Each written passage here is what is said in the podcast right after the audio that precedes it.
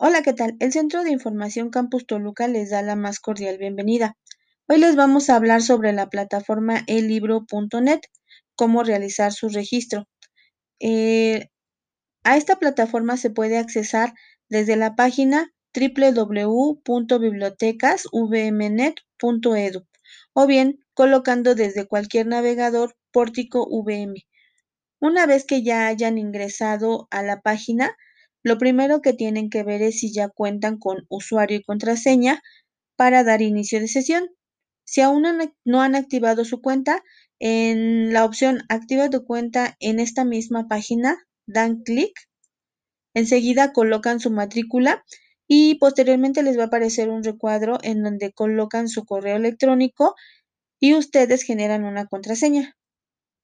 Una vez que ya hayan activado su cuenta con éxito y tengan usuario y contraseña, dan inicio de sesión.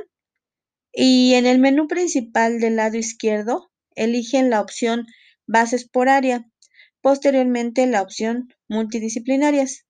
Ahí encontrarán todas las plataformas y recursos disponibles para sus investigaciones.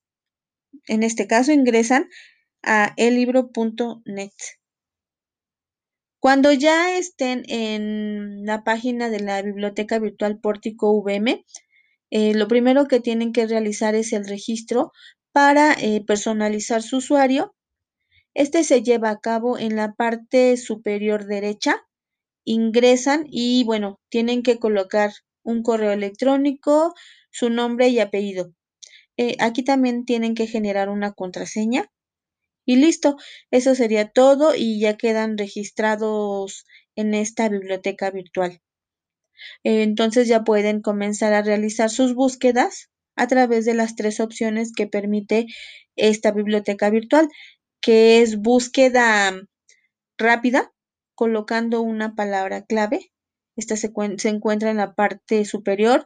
Posteriormente también está la búsqueda avanzada, la cual ya es mm, arroja resultados más específicos. Y por último se encuentra eh, la búsqueda filtrada, que como su nombre lo menciona, este, se realizan eh, filtros a través de eh, autor, título editorial, año, ISBN, etcétera.